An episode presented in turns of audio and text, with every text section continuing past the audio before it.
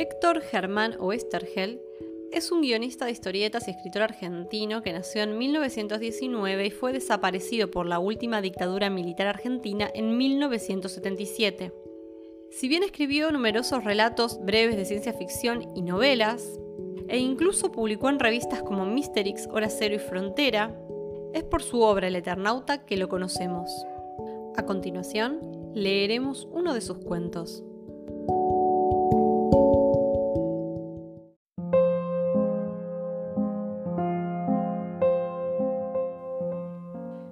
Muerte. Yo andaba investigando la muerte del John. Las huellas, luego de contornear todo el pueblo, me llevaron hasta la pequeña casa junto al río, casi perdida entre los juncos. No hacía frío, pero igual me subí las solapas del abrigo y hundí las manos en los bolsillos.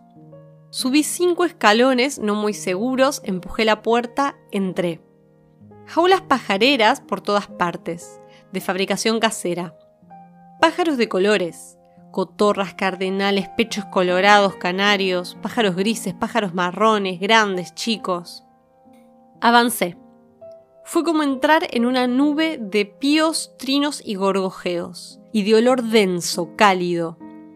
De entre dos pajareras salió el hombre, tricota agujereada, cabeza blanca, ojos curiosamente grandes y claros en el rostro ceniciento, lleno de arrugas un rostro muy gastado, pero abierto, cordial.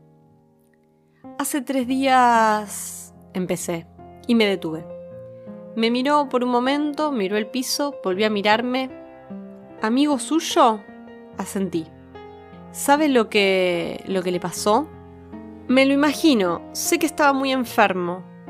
Me acercó una silla de paja, él se sentó en un cajón vacío. Ahora que lo pienso, se rascó la cabeza. Quizá debí decírselo a la policía, pero cuando sucedió no me pareció necesario. No hubieran comprendido nada, usted me entiende. Por supuesto. Ya todos me creen loco sin necesidad de un cuento semejante. Sacudió la cabeza. Tenía las manos sobre las rodillas flacas, manos de dedos largos, delicados. Además, ¿por qué habría de elegir mi casa para morir? El comisario no entendería nunca, claro, Podías haber ido al médico o a ver al cura, pero no. Tuvo que caminarse toda la distancia hasta aquí. Yo solo sabía que el John estaba muerto. Lo dejé hablar. Aunque creo saber por qué me eligió a mí, al churrinche, al loco churrinche, el pajarero.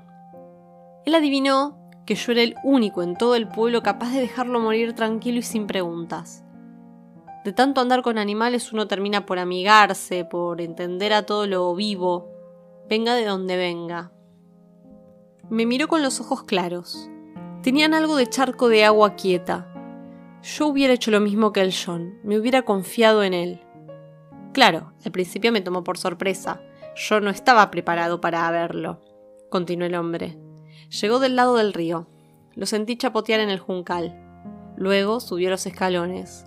Creí que era José o el negro, o cualquiera de los vagabundos de siempre. Tardó en entrar. El último escalón le costó mucho, Pensé que estaría borracho, no le hice caso, pero al llegar a la puerta se apoyó en el marco y recién entonces me di cuenta, al verle la mano, tan verde y con los siete dedos. Se levantó, fue hasta el brasero donde temblaba una pava. ¿Un matecito? Dije que sí con la cabeza. Estaba que se caía. Mientras hablaba, puso yerba en el jarrito enlosado.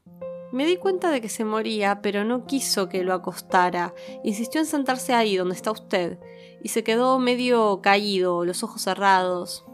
Me dijo, Sé que eres mi amigo. Lo dijo marcando mucho las letras. Por eso hice toda la distancia hasta aquí. Sé que cuidas pájaros, por eso vine. ¿Por los pájaros? le pregunté. Sí, quiero pedirte un favor. ¿Podrás prestarme uno? Uno cualquiera, hasta, hasta que no lo necesite más. Contesté que sí le traje a la Manolita. La cotorra, es la más mansita de todas. Se lo ofrecí. Gracias. La mano le tembló cuando le puse el pájaro. Y Manolita se quedó tan quieta, tan cómoda entre los siete dedos. Gracias. Gracias. No tienes idea, pajarero, cómo tus pájaros se parecen a los cícalos nuestros. Son tan iguales. Le costó levantar la mano, pero igual se tomó el trabajo. Quería ver bien a Manolita.